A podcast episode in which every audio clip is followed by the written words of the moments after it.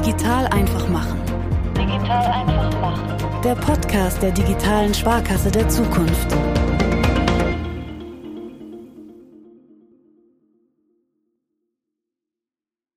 Hallo, schön, dass ihr wieder mit dabei seid. Mein Name ist Sebastian Pähler und damit herzlich willkommen zu einer neuen Episode aus unserer Serie zum Thema künstliche Intelligenz.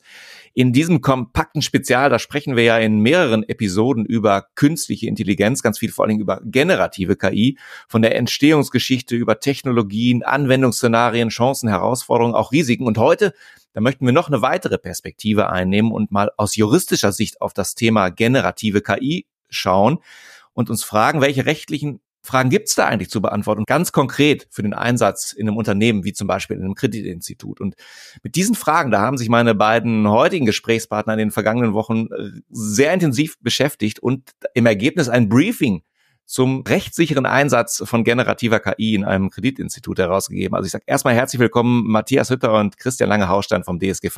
Hallo, schönen guten Morgen. Hallo, guten Morgen. Guten Tag, Sebastian. Hi. Ja, ich glaube, das wenig äh, attraktiv für unsere Zuhörerinnen und Zuhörer, wenn ich jetzt dieses äh, Briefing, was ihr erstellt habt, einfach vorlesen würde. Deswegen haben wir gedacht, dröseln wir das mal so ein Stück weit auf heute gemeinsam mit euch als den Machern dahinter. Und ähm, vielleicht, bevor wir reinschauen, welche konkreten Antworten das liefert, also alle werden wir sicherlich nicht geben können, aber eben doch das eine oder andere Highlight. Vielleicht, Matthias, mal an dich gefragt, also ähm, das Briefing, also warum überhaupt? Also was hat euch dazu bewegt, das äh, rauszubringen? Sebastian, das ist ja tatsächlich schon unser mittlerweile zweites Briefing. Und warum machen wir das Ganze hier als Verband sozusagen? Weil wir gemerkt haben, dass natürlich in so einer Organisation Unruhe entsteht. Ja, da kommen neue Tools auf am Markt. Viele Fragen ergeben sich, werden an die Vorstände herangetragen. Und die Vorstände bringen dann quasi um Antworten und brauchen natürlich da ein Stück weit Hilfe. Und nun haben wir ja die besondere Situation in der Finanzgruppe, dass wir eben nicht nur einen Vorstand haben, sondern wir haben ja, ich weiß gar nicht, wie viele Sparkassen wir aktuell haben. Das ändert sich ja fast wöchentlich. Christian, ja, weißt du es? 351. 351. Danke für den Spickzettel. Also 351 äh, Vorstände und die wollen natürlich alle gebrieft werden. Und es wäre natürlich auch nicht so clever, wenn die alle jetzt die Informationen für sich selbst zusammensuchen würden, sondern deswegen haben wir gesagt, wir bündeln das einmal, wir durchleuchten das ganze Thema und stellen das dann als Briefing zur Verfügung, ja, und versorgen dann quasi die Vorstände und die Institute mit Informationen, um über den Einsatz entscheiden zu können vor Ort. Und ich habe es gerade ja schon gesagt, die Informationen, die ihr mit dem Briefing gebt, die sind ja auch, ich sage jetzt mal in meiner äh, Sprache juristisch geprüft, äh, juristisch korrekt ist das wahrscheinlich nicht, aber es geht eben schon auch um diese Rechtsfragen. Und Christian, das ist vor allen Dingen ja dein Part. Du bist von Hause Jurist in den Digitalisierungsfragen im Deutschen Sparkassen- und Giroverband unterwegs. Und wir gucken jetzt mal rein in das Briefing. Ich glaube, die Masterfrage kann man eigentlich direkt am Anfang stellen. Also kann ich denn überhaupt generative KI im Unternehmen benutzen. Also wenn du jetzt Nein sagst, dann ist das Briefing hier, glaube ich, auch schon zu Ende. Aber was ist die sozusagen korrekte Antwort darauf?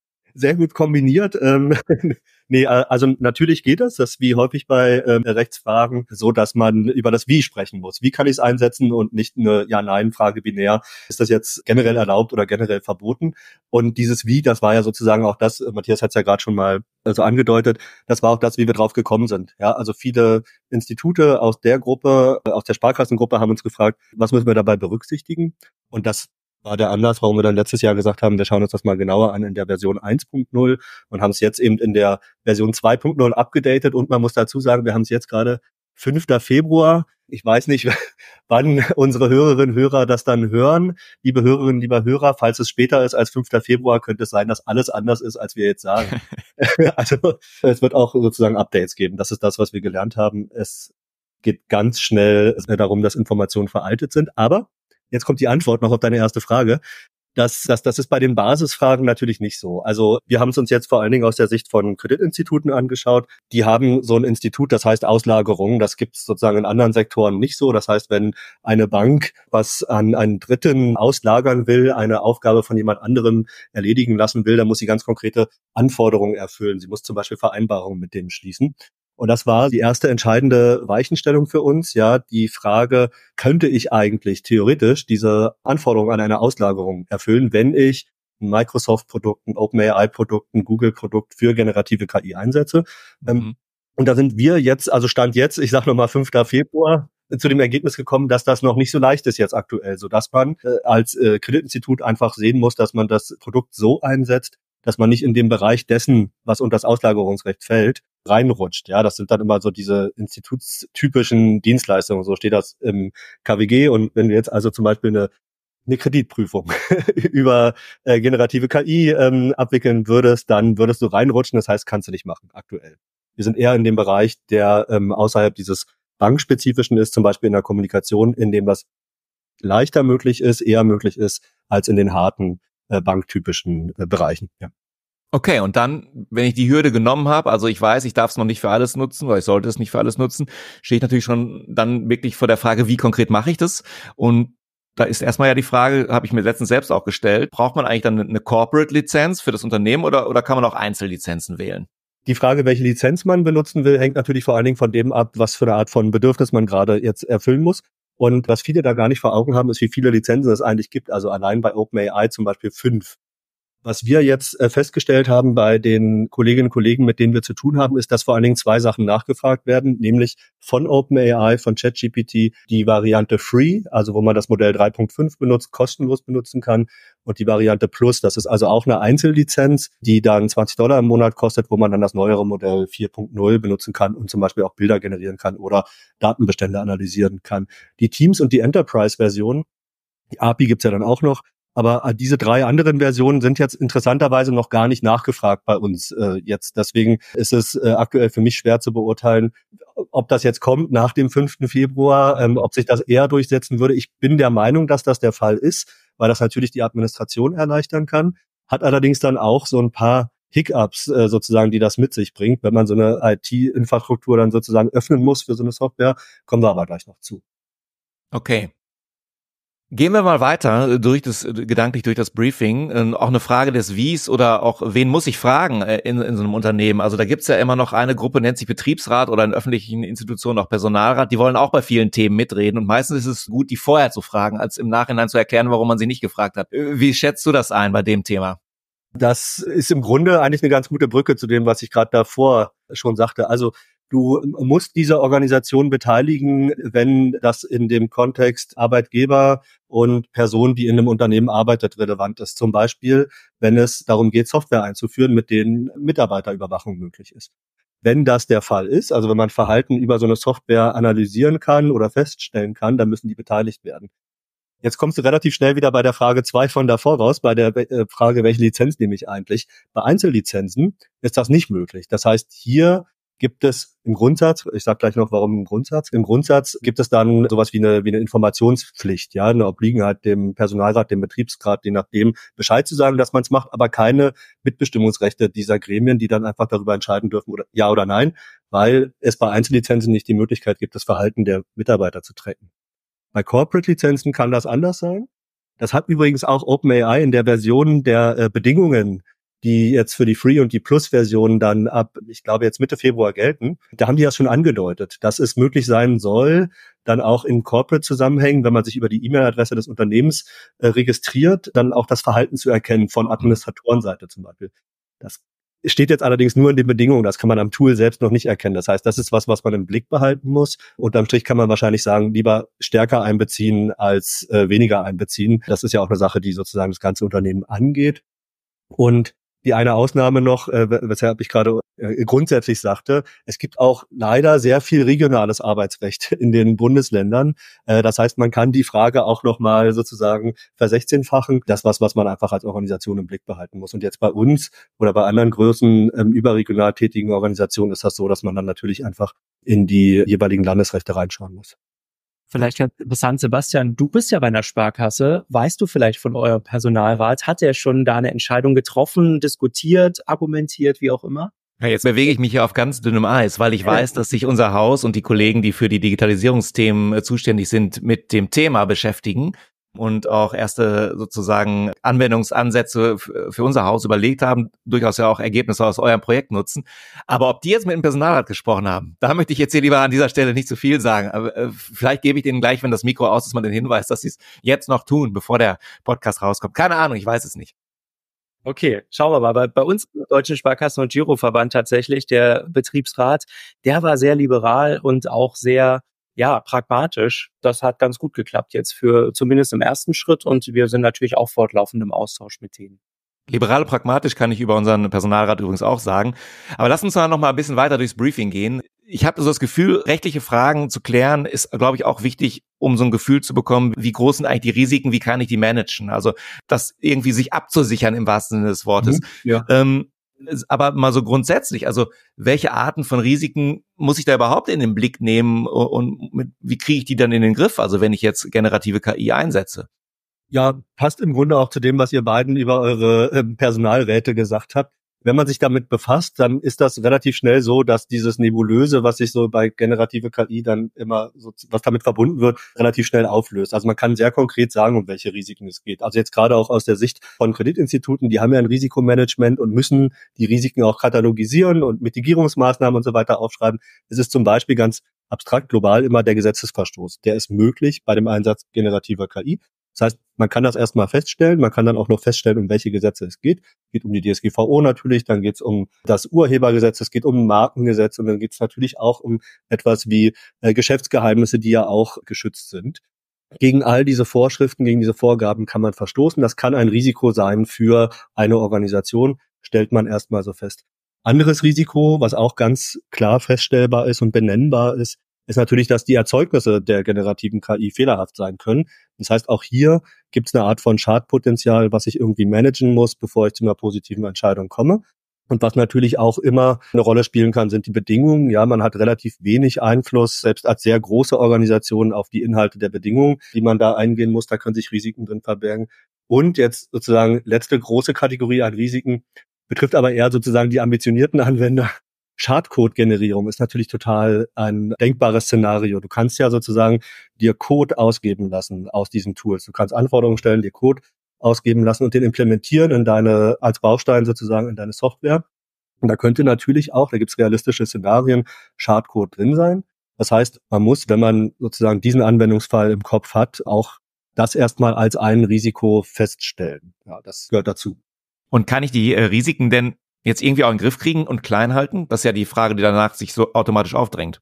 Ja, genau. Und die, die ist auch genauso sozusagen mechanisch wie bei allen anderen Risiken, die Organisationen eingehen, klar mit Ja beantwortbar. Also es gibt äh, risikominimierende Maßnahmen, also die natürlich genau bei den Risiken anknüpfen müssen, wie dann also zum Beispiel eine, eine Verhaltensvorgabe. Wir haben zum Beispiel hier für uns ein Betriebskonzept entworfen, das können Kreditinstitute übernehmen. Das ist für diese sogenannte First Line of Defense, ja, so nennt man das aus der Risikosicht, die Mitarbeitenden in den Instituten, die ganz vorne sozusagen am Einsatz äh, sind, die erste Verteidigungslinie vor dem Risiko, wenn man jetzt im Bild bleibt, die muss geschult sein, die muss ähm, informiert sein, die muss konkrete Vorgaben haben, was sie mit dem jeweiligen Tool macht.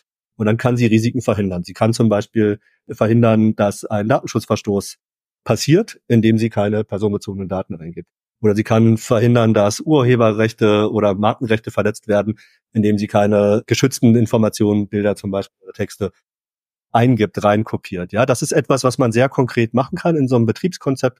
Man kann einfach aufschreiben, was die konkreten Vorgaben sind und dadurch natürlich einen großen Teil der, ähm, äh, der Risiken verhindern.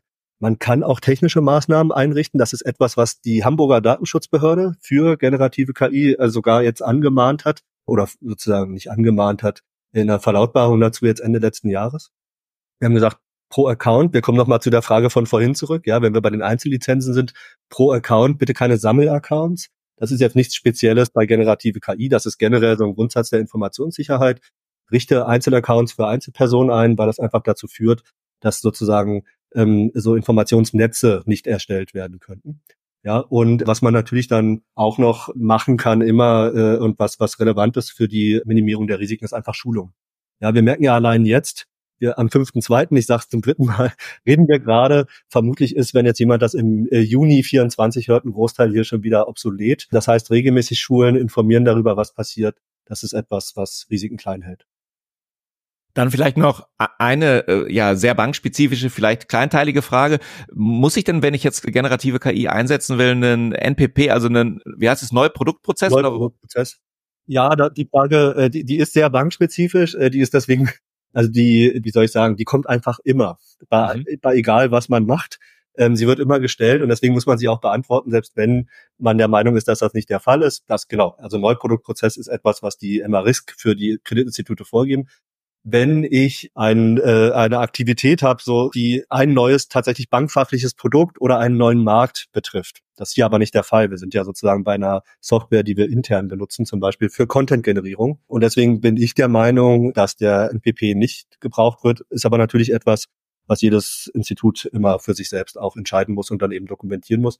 Jetzt hier bei uns sozusagen in diesem Briefing, über das wir die ganze Zeit reden, haben wir eine Vorlage dafür gemacht, die, wenn man das einfach so übernehmen würde, dazu kommt, dass kein NPP nötig ist. Übrigens, kurzer Fun Fact für alle, die nicht in einem Kreditinstitut arbeiten und denen die MRISK egal ist, sonst ist ein NPP auch eine Abkürzung, glaube ich, für einen Bandscheibenvorfall. Hat jemand jetzt wirklich gar nichts zu tun. Also, lass uns direkt mal, mal weitergehen eine Frage, die sich ja dann irgendwie auch tatsächlich stellt. Also wenn ich jetzt schon die ersten Hürden genommen habe und ich habe jetzt äh, eine generative KI bei mir im Unternehmen im Einsatz, also was darf ich denn dann eigentlich reingeben in die Prompts? Also und was vielleicht auch nicht? Also und du hast vorhin schon über das Stichwort Personenbezug ja. auch was gesagt. Also das ist ja nicht ganz trivial.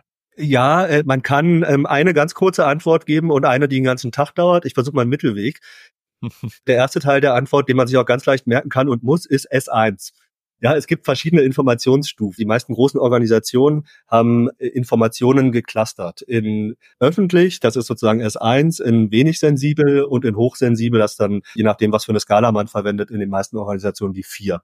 So, und wenn man bei der S1 ist, bei der einfachen, bei der Basisinformation, die öffentlich ist, dann redet man zum Beispiel über sowas wie Produktbeschreibungen, die andere Menschen kennen, weil sie einfach draußen sind. Oder man redet über sowas wie AGB oder man redet über sowas wie Inhalte von Internetseiten. Mhm. Das ist unkritisch, weil es ohnehin schon ähm, öffentlich ist, weil es ohnehin schon etwas ist, was gecrawlt werden kann, zum Beispiel von Maschinen und was deswegen auch ganz typischerweise eingegeben werden könnte in solche Tools. Das ist sozusagen das, wenn man eine ganz kurze Antwort braucht, dann einfach sozusagen in dem Bericht, in, de, in dem Bereich bleiben, diese Informationen, die auch aus der Informationssicherheit für unkritisch gehalten werden. Und alles andere ist dann tatsächlich so nitty-gritty äh, äh, Feinentscheidung. Also weil jeder kann sich den Satz merken, ich darf keine personenbezogenen Daten eingeben. Sozusagen nochmal kurzer Recall sozusagen. Es liegt vor allen Dingen daran, dass man ja die Anforderungen an den Datenschutz nur sehr schwer einhalten kann mit diesen Tools, mit den Lizenzen, die bei uns jetzt zumindest aktuell nachgefragt werden. Aber wann gebe ich denn ein personenbezogenes Datum ein und wann nicht? Ist das jetzt sozusagen erledigt, indem ich einen Namen streiche oder eine Adresse streiche? Wenn ich jetzt zum Beispiel eingebe in ein Tool, schreibe ein hervorragendes Arbeitszeugnis für einen Podcaster aus einer Sparkasse aus, jetzt fällt mir dein Bundesland nicht ein. Nordrhein-Westfalen, aber das darf ich das sagen, wahrscheinlich.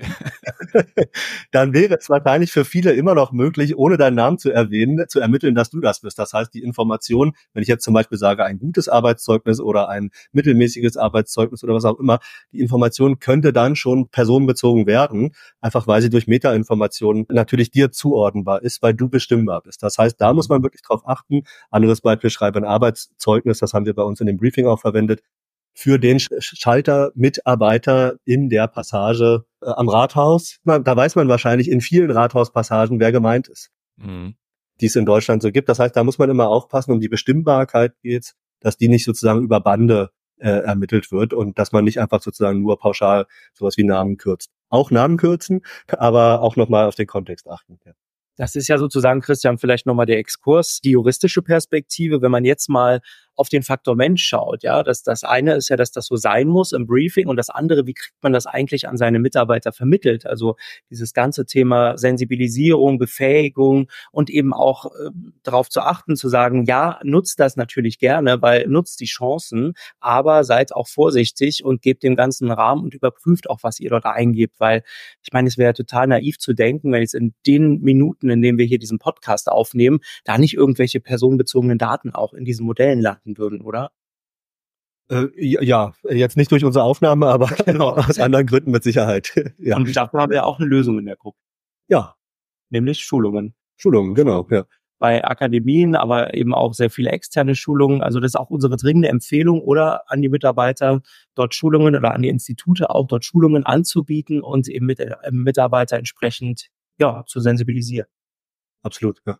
Gut, ein bisschen machen wir auch hier in dieser Episode noch ein bisschen damit weiter mit dem Sensibilisieren, denn ich frage mich, wenn ich jetzt damit arbeite, dann kommen da wie auch immer geartete Ergebnisse raus, hoffentlich nicht mit personenbezogenen Daten, aber was mache ich überhaupt mit den Ergebnissen? Also muss ich dann dran schreiben, hey, das hat äh, ChatGPT für mich gemacht? Oder kann ich sagen, hey, guck mal, wie kreativ ich war? Oder wie auch immer, also muss ich ein, ein Label dran machen?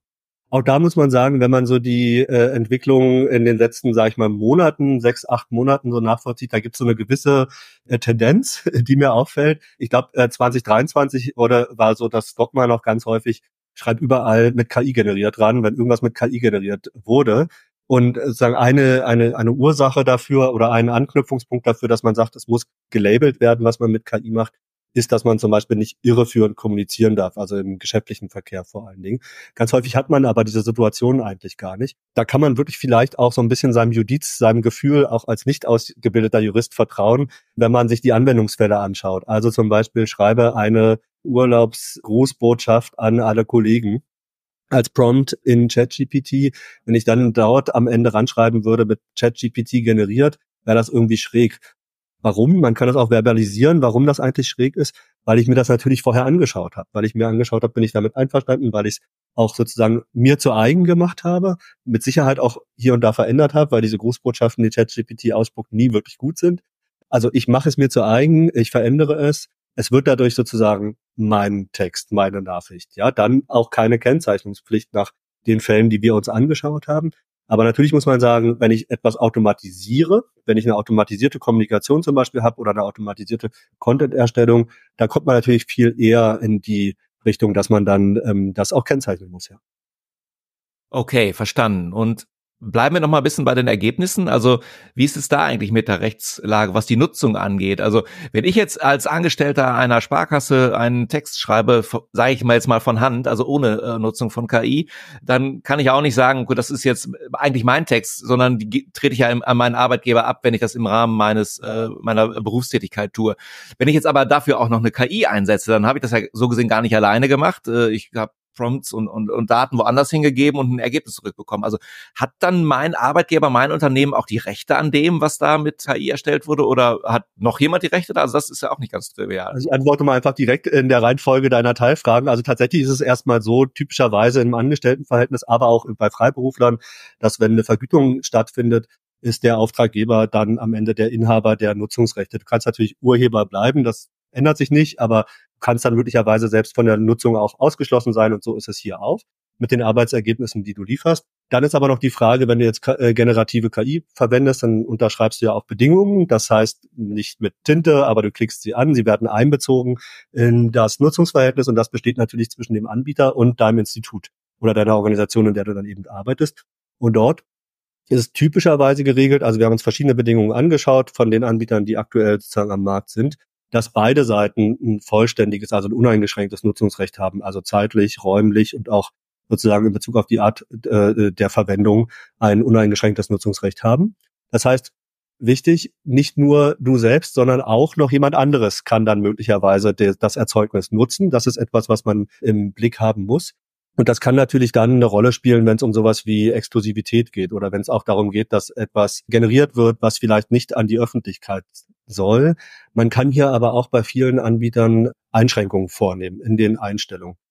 Also so dass sozusagen die äh, Anbieter äh, dir die Möglichkeit geben, äh, auszuschließen, dass sie selbst auch deine Erzeugnisse nutzen. Und eine ganz andere Frage ist nochmal, die, ist total spannend, aber sehr umstritten, aber wahrscheinlich deshalb das Falsche für den Podcast ob überhaupt die Ergebnisse für von generativer KI schutzfähig sein könnten, zumindest unter urheberrechtlichen Gesichtspunkten schutzfähig sein könnten, weil das ja kein Mensch ist, die, das, die Software, die das herstellt. Und man kann sozusagen die Frage oder die Antwort auf die Frage finden, mehr oder weniger bei dem Beitrag, den der Mensch liefert. Ja, je, mhm. je höher sozusagen die Vorgaben sind, je konkreter, je stärker die KI eingeschränkt wird, dabei das Erzeugnis zu liefern, desto eher ist dann möglicherweise auch das Ergebnis schutzfähig als etwas, was Personen, äh, die es bedient hat, erzeugt hat. Und je mehr man sozusagen das Tool einfach machen lässt, was es will, gibt es dann möglicherweise keine Schutzfähigkeit. Ja, aber wie gesagt, das ist eine Diskussion, die hat gerade erst angefangen rechtlich. Okay, also ihr habt ja angekündigt, ihr wollt Updates machen zum Briefing. Vielleicht machen wir auch nochmal ein Update sozusagen dieses Podcasts über das nächste Briefing oder wie auch immer. Gehen wir jetzt aber nochmal auf ein Thema, das ist ja schon zwei, dreimal auch durch, äh, durchgeklungen. Stichwort äh, Datenschutz. Der, Mann, der ein oder andere, der sich mit Digitalisierungsfragen beschäftigt, stöhnt jetzt vielleicht schon, aber das ist ja nicht umsonst eine relevante Frage. Also was sagen überhaupt die Datenschutzbehörden, die Datenschutzbeauftragten, also zu dem Thema und wie sehr muss ich auch, auch ja die Folgen datenschutzmäßig abschätzen? Die sagen relativ wenig äh, aktuell noch. 5. Februar 24. Es ist so, dass die Hamburger Datenschutzbehörde schon mal ganz konkret Ende 23 äh, ein PDF herausgegeben hat ähm, mit einigen Handreichungen, mit einigen Empfehlungen für den Einsatz von generativer KI.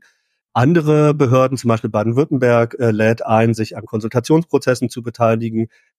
Es gibt noch nicht so wie zu anderen Rechtsfragen sowas wie eine allgemeine Ansicht, äh, das vertreten die Datenschutzbehörden. Handlung X oder Y muss man halt vollziehen, damit man das Tool, welches auch immer dann gemeint ist, datenschutzkonform einsetzen kann. Sowas gibt's nicht. Es gibt aber natürlich die DSGVO, die muss man ja auch ohne die Behörden ähm, und dass sie PDFs veröffentlichen einhalten und daran kann man sich orientieren, denn die Datenschutzfragen zu KI, die sind jetzt nicht total neu, die haben sich vorher auch schon gestellt, genau wie die äh, urheberrechtlichen Fragen zum Beispiel.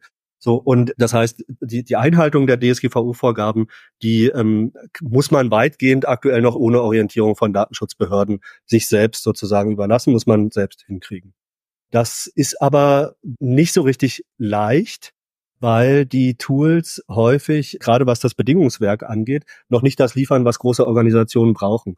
Auch brauchen in Bezug darauf, wie sie selbst solche Auftragsverarbeitungsvereinbarungen zum Beispiel mitgestalten können ja, welchen Einfluss sie da nehmen wollen, wie hoch sie die Kontrollrechte gewichten bei den Toolanbietern dann, die sind ja dann deren Auftragnehmer, wie sehr sie Wert darauf legen, dass sie auch Weisungen erteilen können. All das sind Anforderungen, die die DSGVO zum Beispiel an ein Auftragsverhältnis setzt, die du nur sehr schwer einhalten kannst. Und deswegen kommst du ja sozusagen über Bande dazu, dass du sagst, du vermeidest eher den Einsatz personenbezogener Daten, denn nur dann kannst du die datenschutzrechtliche Sicherheit herstellen. Denn wo keine personenbezogenen Daten sind, da ist natürlich die DSGVO auch nicht mhm. anwendbar. Ja, das heißt, du hältst sie ein, indem du sie, indem du außerhalb ihres Anwendungsbereichs bleibst, wenn man so will. So, und damit ist natürlich auch die, genau wie bei dem MPP, die immer gestellte Frage zur Datenschutzfolgeabschätzung mitbeantwortet. Wenn man keine personenbezogenen Daten verarbeitet, dann ist es natürlich auch so, dass die Datenschutzfolgeabschätzung, die ja eine Anforderung aus der DSGVO ist, an besonders möglicherweise Hochrisikoverarbeitung, die diese Anforderung, die gilt dann eben nicht, wenn die DSGVO nicht gilt. Ja, ist natürlich auch so, wir haben uns mal die einzelnen Fälle angeschaut, die in der DSGVO stehen, wann man so eine Datenschutzfolgeabschätzung machen müsste. Die lägen an sich wahrscheinlich nicht vor. Aber wie gesagt, dadurch, dass man keine personenbezogenen Daten verarbeitet, in dem Konzept, so wie wir das jetzt entwickelt haben, ist die Anforderung ohnehin nicht anwendbar. Wenn sie es wird, das heißt, wenn es neue Bedingungen gibt bei den Toolanbietern, wenn die DSGVO dann tatsächlich auch für den Tooleinsatz relevant wird, da muss man das natürlich nochmal neu bewerten. Ja.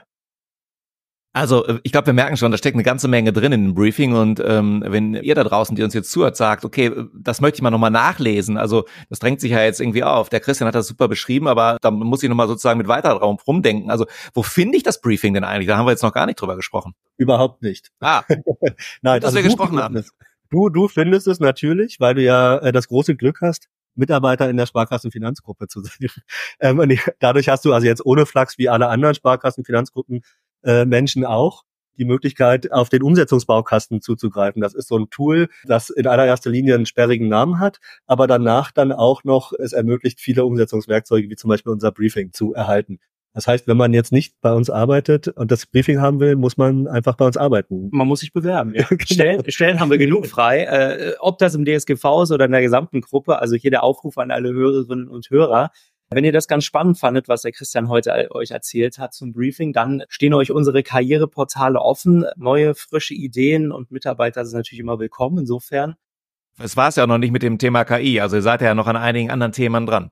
Genau, richtig, Sebastian. Also wir haben ja, und das tun ja ganz viele andere Unternehmen im Moment auch, sich mit diesem Thema zu beschäftigen, ganz viele verschiedene Stränge beim Thema KI. Das Briefing ist halt ein Strang in diesem großen äh, Projekt, was wir gemeinsam als Gruppe angehen. Wir beschäftigen uns aber natürlich auch damit, im Moment Anwendungsfälle äh, zu entwickeln und produktiv zu bringen. Also man kann vielleicht auch so ein bisschen sagen, die anfängliche Aufregung, die da war, wo ganz, ganz viele äh, Anwendungscases hochgeworfen wurden, erstmal, was man alles tun könnte mit dieser Technologie. Da merken wir jetzt nach so ein paar Monaten, das App so leicht ab. Und jetzt versucht man, glaube ich, in 2024 auch so ein bisschen Blick auf das Jahr, KI wirklich produktiv einzusetzen. Also sich eher zu fokussieren auf wenige Anwendungsfälle, Prozesse, wo im Moment ein hoher manueller Aufwand drinsteckt, gerade auch im Backend. Ja, also ich glaube, meine persönliche Meinung, KI wird sich jetzt erstmal in den ganzen Backend-Prozessen bewähren müssen. Richtung Kunde ist dann noch nicht allzu viel. Aber ich glaube, da ist eine, eine Wobei, große darf Chance. ich da einmal, einmal ganz kurz einhaken? Bei den Eigenentwicklungen, über die haben wir jetzt in, dem, äh, in der letzten halben Stunde gar nicht gesprochen. Aber es ist natürlich so, wenn du den IT-Dienstleister, der das Modell baut oder verwendet, im Haus hast, wenn du die Daten bei dir selbst speicherst, wenn du Weisungen erteilen kannst und kontrollieren kannst und wenn du dann dazu auch noch die organisatorischen Prüfungen, die du als Institut zum Beispiel oder als sonstige Organisation durchführen musst, wenn du das alles machen kannst, dann reden wir über was ganz anderes, über eine ganz andere Art von Nutzungsszenarien auch. Dann kann die DSGVO eingehalten werden ohne weiteres. Mhm. Dann können die Anforderungen des KWG der MA-Risk eingehalten werden, also jetzt für Banken. Dann ist es tatsächlich so, dass auch der Einsatzbereich viel breiter wird. Dann gehen, reden wir über Kundenkommunikation direkt, die dadurch ermöglicht werden könnte oder auch über bankrelevante Entscheidungen. Das ist etwas, was man im Blick behalten muss und was, glaube ich, auch besonders spannend ist jetzt für 24, denn die Eigenentwicklungen, das wissen wir, die stehen sozusagen in den Startlöchern. Ja. Und natürlich wird es auch da wieder Fragen geben in der Organisation. Und guck mal, dann haben wir direkt auch den Ansatz für unser oder den Anlass vielmehr äh, für nächstes Briefing. Also es hört quasi nie auf. Vielleicht noch zwei Punkte, Sebastian, die wir auch angehen. Natürlich müssen wir schauen, dass sich so eine große und auch dezentral organisierte Organisation, wie wir es sind, so aufstellt, dass sie von den Prozessen her, von der Governance etc. eben auch marktfähig bleibt, ja, und diese ganze Marktdynamik, die da draußen gerade stattfindet, einigermaßen auch abdeckt und beziehungsweise dort versucht mitzuhalten. Und natürlich im äh, Final versuchen wir auch, die Mitarbeitenden mitzunehmen. Das ist ja auch über dieses Briefing ein Ansatzpunkt. Und das müssen wir, glaube ich, noch viel stärker machen, denn KI, und das ist Fakt, wird Auswirkungen auf die Arbeitswelt haben. Welche, das müssen wir einmal analysieren, natürlich auch mit, mit anderen Unternehmen gemeinsam. Wir steigen da jetzt auch in verschiedene Austauschformate ein und wollen das Thema eben dann gemeinsam lösen und dann auch äh, Aktivitäten aufsetzen. Schulungsangebote haben wir schon gesagt und natürlich da auch die Institute noch besser unterstützen bei diesem Thema.